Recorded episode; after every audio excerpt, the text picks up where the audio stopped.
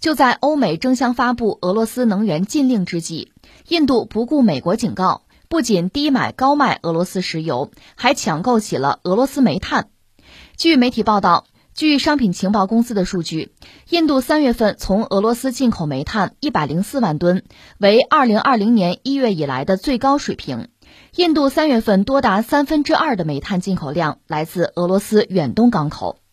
哎呀，未来我们的后代如果书写今天的历史，会觉得这个阶段确实很魔幻啊。这个俄乌战争是背景，你会看到各种各样魔幻的事情发生。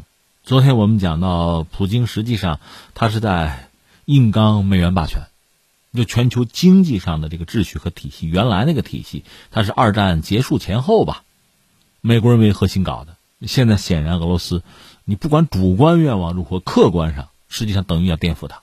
或者局部的改变它，呃，今天我们关注的是印度这个角色，印度就挺有意思，一个是很积极的买俄罗斯的油，现在要买煤，那我们分角色吧，来扫描一下，一个就先说俄罗斯，俄罗斯是能源大国，这个我们都知道，大家更关注是它的油气资源，全球百分之十的油，五分之一的气儿都是俄罗斯提供的，尤其欧洲，四成这能源啊是靠俄罗斯的。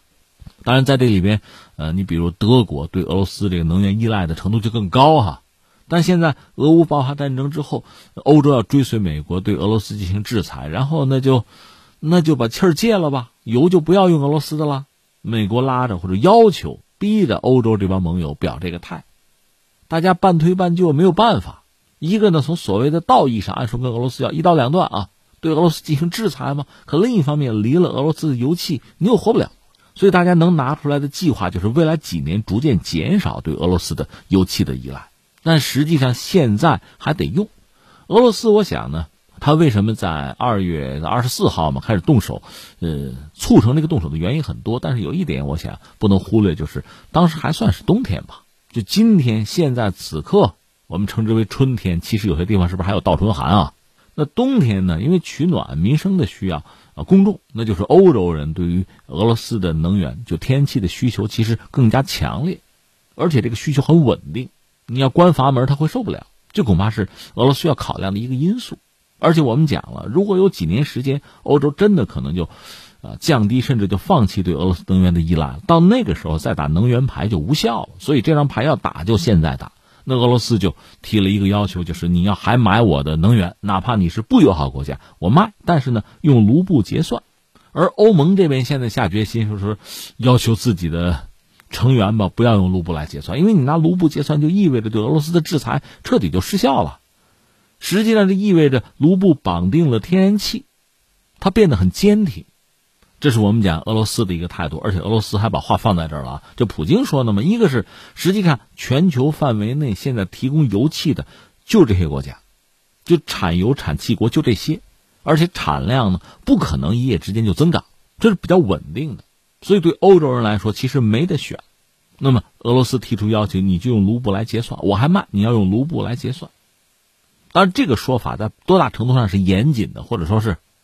言出必行的也不好说。昨天我们讲，奥地利的总理跑了一趟俄罗斯，普京承诺说还可以用欧元，但奥地利毕竟是一个理论上是一个中立国呀，也许俄罗斯是有所区别，这就不好说了。但俄罗斯呃态度是摆在这儿，而且普京说呢，我们下面主要就是向南方、向东方的伙伴提供能源了。你欧洲不买就不买吧，我这气儿不是卖不出去啊，你自己冻着吧。这是俄罗斯的一个态度，这个态度本身呢很鲜明，甚至很严厉，但确实需要有人配合呀。如果没人配合，那他这套想法，这个组合拳不就失效了吗？那现在我们看到配合的最积极的，确实就是印度。这我们就说到印度，不但买油，还要买煤。这个煤是这样子啊，就是煤，当然作为一个国家买，它主要是用来发电啊。印度实际上主要靠谁呢？靠澳大利亚的煤。但是呢，印度去年吧，电力紧张。电荒，那就需要更多的煤，但是澳大利亚没有那么多的煤可卖，因为你澳大利亚是个卖煤的，长期稳定买它煤的客户呢，就那些。其实像我们中国也买它的煤啊，所以印度从澳大利亚拿不到更多的煤，除非比如说客户改变，比如中国不买了，中国不买的这部分印度拿下，就等于说从澳大利亚多拿了一点。但是如果中国买呢，原来的格局不变呢，你拿不到。另一方面，印度从俄罗斯是买点煤，但买的很少。就印度进口的煤里面，可能百分之二是靠俄罗斯。那现在呢，要多买。这我们说，印度这个角色确实很有意思。现在是大赚特赚，一个是买了俄罗斯的油，现在又买俄罗斯的煤。之前我们说了，其实他买俄罗斯的油吧也不多。说到底，他要靠海运，成本比较高。他认为就买的不少。俄罗斯和印度关系不错，主要是在这个军火领域。印度的百分之六七十的这个军火靠俄罗斯，但是在油气资源上呢，印度有自己的能源格局，俄罗斯也有。比如原来俄罗斯主要是对着欧洲嘛，井水不犯河水，各过各的。但是现在这个局面发生变化，俄罗斯现在和印度大约达成协议，用那个卢比和卢布有一个新的一个换算机制，这样买起来会更方便，绕开美元了。而且印度呢是大量的购买俄罗斯的廉价的原油。俄罗斯很够意思，说是便宜很多，比战前啊还要便宜一桶，便宜三十五美元。那印度确实是占了很大的便宜，而且更有意思，就是这事儿整个这条新闻里最幽默的就是下面我要说的这段，就是印度这个油啊，它不是自己用，它是做个二道贩子，中间商赚差价，他再卖出去，卖给谁呢？卖给欧洲嘛。其实这你也别骂人，印度、美国也是这么干的。这叫什么？嘴里全是主义，肚子里全是生意。你嘴里面讲的对俄罗斯制裁啊，各种义正辞严啊，可你看看你做的那个事儿，美国的很多资本在抄俄罗斯优质资产的底，油也是一样啊。那印度客气什么呀？你想，如果印度买了俄罗斯油要自己用的话，它还得有战略石油储备，得有地儿放这个油嘛。我们以前曾经讲过各国的战略石油储备，你比如美国，它缺是天然，它有一个非常好的。就地质结构叫岩穹，岩呢就是咱吃的那个岩，穹是穹顶的穹啊，就类似盐矿那样的东西吧，在地下拿高压水就可以切割，切出这个空间来就可以往里灌油。德克萨斯那边就可以，墨西哥湾那边就可以。那你中国要搞战略石油储备，你没有这样的这个地质环境啊。你说那喀斯地貌行不行？那另说哈，你研究吧。总之你要搞战略石油储备，得有合适的地儿啊。印度也是这个道理啊。你如果应急呢，可以租这个游轮，二十万吨、三十万吨的游轮，但那是一个权宜之计、暂时性的动作，你不能一辈子用它呀。那么印度大量的购买俄罗斯油，你往哪儿放啊？哎，人家卖呀。这个卖有两个卖法，一个卖法呢，就是把俄罗斯原油呢直接加个价就卖到欧洲去，就挣这个差价嘛。还有一个是什么呢？我炼呢，因为原油啊，你再怎么说，它含金量是有限的。你就说现在油价高，油价飙升能飙到哪去啊？毕竟是原油，但我炼呢，比如我那柴油我要再卖，那含金量就高了。所以印度自己的炼油厂呢，开足马力，把俄罗斯油我做加工，我炼，然后再往外卖，这挣的更多一点啊。所以印度在做这样一件事情，而且乐此不疲啊。当然，我们现在要说他买俄罗斯的煤，可能更多的是储备一下自己发电用。而这个油气资源呢，如果做中间商，那确实是非常好的一个角色。从欧洲来讲，它总是需要油气资源吧？如果用美国的，价钱也比较贵，而且呃运送的周期也比较长。印度毕竟是一个选项啊，它只要能提供、能买到就不错了，你还挑别的吗？现在成了这么一个状况，所以最终的冤大头呢是欧洲。但是不管怎么说，这是你自己的战略选择呀。你跟着美国跑，这就是你要付出的代价呀！你愿意付就掏吗？确实，你也没法谴责印度挣钱。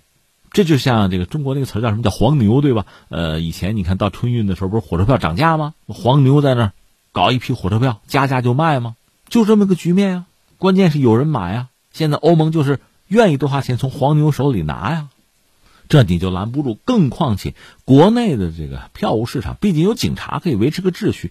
那么在国际舞台上没有这样的警察呀。美国还指望着捞你一把呢，那你掏钱就是了，就是这么一个局面。这个格局确实很魔幻哈。最后关于印度，我觉得还有两点可说。第一点呢，印度在这次俄乌冲突之中吧，在美国和欧洲要求全球站队的情况下，确实他选择了对自己最有利的一个选项，不跟着美国和欧洲走，不和西方站在一起。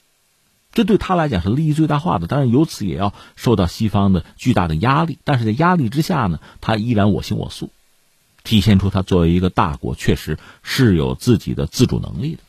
更况且呢，他可能也算准，就拿准了美国人这个心态，因为美国人搞这个印太战略啊，要针对中国呀，印太印太没有印，不就剩下太了吗？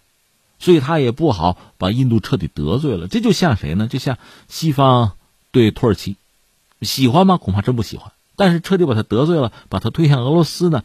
那土耳其海峡怎么办？黑海怎么办？所以有的时候只好捏着鼻子维持一个大概的态度。美国对印度现在恐怕就是这么一个状况，要维持一个所谓在印太里边的合作，要针对中国得到印度的某种承诺，或者期待印度在对华态度上能够和西方协调，那么只好忍受他的其他领域对西方的我们加个引号这种背叛，或者叫什么忤逆哈。另外还有一点我想说的是什么呢？这次俄乌战争之后，美国西方。确实希望全球所有的经济体都能够和自己站在一起，彻底孤立俄罗斯，让它成为一个孤家寡人。但最后呢，你看到的是一个什么局面？按照俄罗斯自己的那个所谓不友好国家的名单，就是全球得有不到五十个、四十八个经济体吧，就国家和地区啊，是列到那个清单之上。那就是说，全球的四分之三的经济体，并没有真正的跟着美国和西方走。美国媒体最近自己也在算计，说这个全世界的发展中国家都没有和我们站在一起啊，这是对俄罗斯制裁一个巨大的漏洞啊。其实这个美国媒体算是看到了这个很关键的问题，而这里边印度就是一个非常典型的代表啊。所以从这个意义上讲，美国和西方恐怕也是自视颇高，把自己的影响力做了过高的估计，那你的战略就达不到效果，而且你准备要付出更多代价呀。